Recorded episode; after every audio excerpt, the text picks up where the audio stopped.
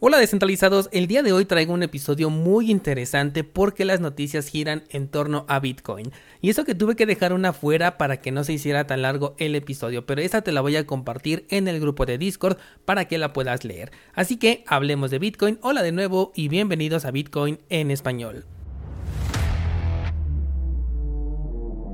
En este podcast adoptamos la filosofía de una economía sin intermediarios una interacción económica punto a punto que nos permite transferir valor sin ninguna clase de restricción.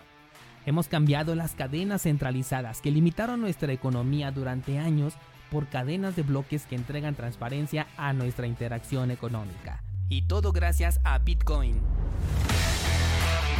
Te doy la bienvenida a Bitcoin en español, un espacio donde somos libres, somos soberanos, pero sobre todo somos descentralizados. Descentralizados, el precio de Bitcoin no hace nada interesante, de nuevo estamos en esos momentos aburridos, así que no vamos a hablar del mercado en general el día de hoy en términos de precio. Y si quieres conocer el análisis actual, puedes escuchar prácticamente cualquier episodio del último mes porque sigue siendo el mismo. Así que nos vamos directamente con las noticias y comenzamos con una que me gustó bastante porque está enfocada al desarrollo de Bitcoin. De hecho, ayer vi tres noticias enfocadas a Bitcoin de las cuales te traje dos y la otra como dije te la comparto en el grupo de Discord. Y es que la desarrolladora Gloria Zhao publicó la propuesta llamada Package Relay y aunque esto fue desde la semana pasada, por lo menos yo no me había enterado. El objetivo es reducir la tasa de transacciones no confirmadas en la red de Bitcoin producto del uso de bajas comisiones. Además, al mismo tiempo, ayudar a la seguridad de la red en la Lightning Network en términos de cierre de canales. Lo que busca es que los nodos mineros tengan la capacidad de manipular y transmitir grupos de transacciones que tienen una relación entre sí.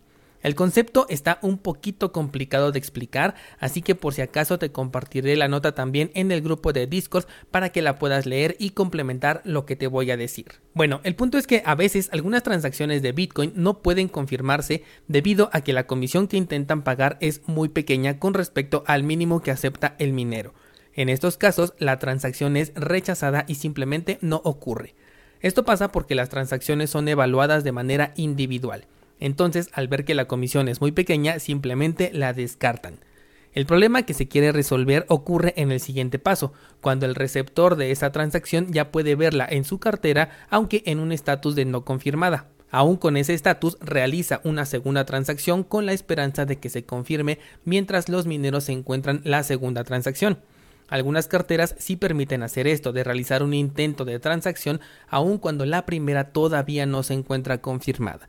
Si la segunda transacción, que es la hija, porque depende de la primera, que es el padre, tiene una mayor comisión, entonces los mineros la van a encontrar primero y la van a intentar agregar a un bloque, pero sucede que no existe la UTX o correspondiente porque la transacción padre todavía no había sido confirmada y entonces tenemos ahora dos transacciones que no se van a ejecutar.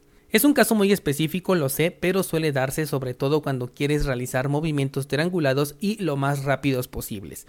Lo que sugiere es que los nodos sean capaces entonces de encontrar las transacciones huérfanas para poder enlazarlas con las transacciones iniciales o la transacción padre y de esta manera puedan crear un paquete que incluya todas las transacciones necesarias para que el proceso completo se cumpla porque en este ejemplo solamente te hablé de padres e hijos, pero también puede haber transacciones abuelos y hasta nietos, entiéndase como transacciones de nivel superior o inferior según corresponda.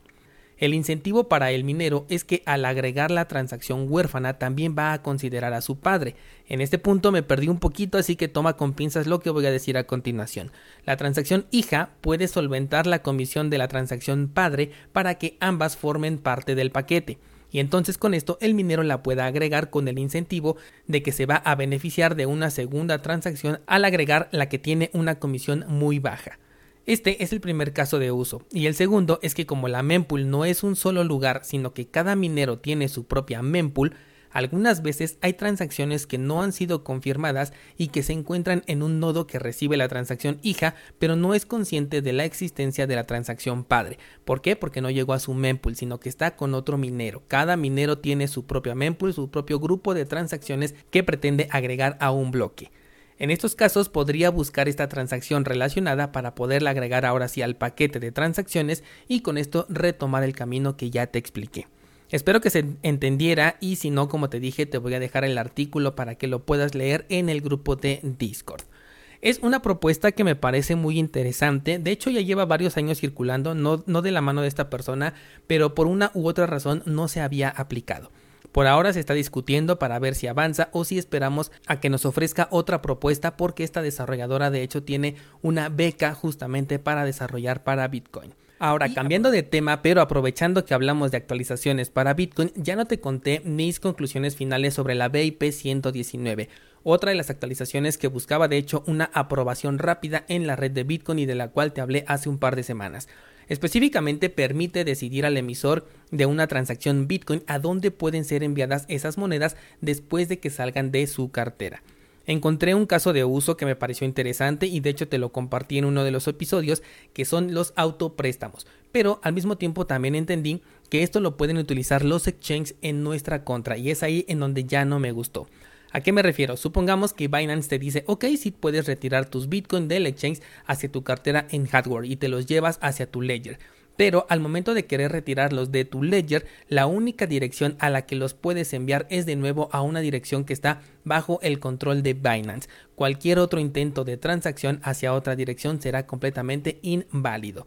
Por esta razón es que la propuesta pues no pasará por lo menos por mi nodo de ninguna manera si es que se autoriza, aunque la verdad no creo que suceda. Así que hasta el momento esa es mi opinión sobre la BIP 119. La siguiente noticia también es sobre Bitcoin, pero si te está siendo complicado seguir el episodio por haber sido un poquito técnico, recuerda que los viernes estoy publicando el curso Aspectos técnicos de Bitcoin, en donde hablo con un lenguaje sencillo de los aspectos técnicos que rodean la interacción que se tiene con Bitcoin. Este viernes, por ejemplo, te voy a hablar de las claves públicas, las claves privadas y las direcciones y cuál es el proceso por el cual se van generando y de dónde sale esta seguridad. Lo encuentras en cursosbitcoin.com.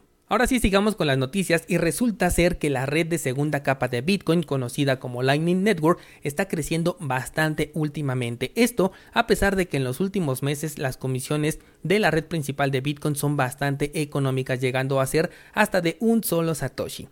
Lightning Network permite eh, realizar transacciones prácticamente instantáneas y con comisiones ridículas, muy útil para enviar montos muy pequeños. La nota nos comparte que el balance disponible para realizar transacciones con Bitcoin en la segunda capa ha incrementado hasta casi 4.000 Bitcoins, un crecimiento considerable que no solamente se refleja en la capacidad de transferencia, sino también en el número de nodos que ha incrementado y también en el número de canales abiertos. Todos han incrementado a la par. Para la desarrolladora Dulce Villarreal, esto no es otra cosa que la simple curva de adopción de cualquier cosa. Lightning Network es prácticamente la red de pagos de Bitcoin, ya que permite realizar transacciones de poco valor en cuestión de segundos, algo que algunos podrían llegar a necesitar y la solución pues aquí está. Hay mucha crítica con respecto todavía a que Bitcoin no es como el efectivo, tal como lo dice su white paper, porque no puedes pagar tus productos de consumo diario con Bitcoin, puesto que tendrías que esperar por lo menos 10 minutos, lo cual es completamente inviable porque se harían colas larguísimas simplemente esperando por una sola confirmación. Personalmente, considero que no existe un problema a resolver en los pagos que hacemos por nuestros productos y servicios del diario. Yo nunca he tenido ningún problema para comprar un café, un libro o para pagar mi suscripción a Netflix. Pero si así fuese el caso, pues Lightning Network resuelve este específico problema para quien sí pueda llegar a encontrar una barrera de dificultad al utilizar su tarjeta bancaria. Tanta es la adopción que en algunos exchanges están adoptando ya esta red para recibir o para enviar Bitcoin y era de esperarse porque seguramente estos exchanges tienen abiertos sus propios canales, con lo cual se ven beneficiados de las comisiones que si bien son microscópicas, por la magnitud de transacciones que ellos pueden manejar se vuelve un saldo considerable en el largo plazo y además este saldo no es en cualquier shitcoin sino es en satoshis. Exchanges como por ejemplo Kraken, OKX y Bitfinex son algunos de los que ya manejan Lightning Network y puedes utilizarlos para mover tus Bitcoin hacia tu cartera, que aquí yo sugiero que uses la de Moon. Y si todavía no sabes utilizar esta red y quieres aprender, también encuentras contenido en cursosbitcoin.com. Por último, te recuerdo que en las notas de este programa encuentras el enlace para nuestro pool de Cardano 7PL en el cual puedes delegar tus tokens ADA y obtener recompensas cuando firmemos un nuevo bloque. También encuentras el enlace para nuestra página de minteo de tokens NFT en la red de Cardano. Ambos están en las notas de este programa. Y si quieres platicar acerca de los temas que hablamos el día de hoy en el episodio, te espero en el grupo de Discord en donde podemos seguir con este debate. Por ahora no tengo nada más que contarte, así que hasta pronto.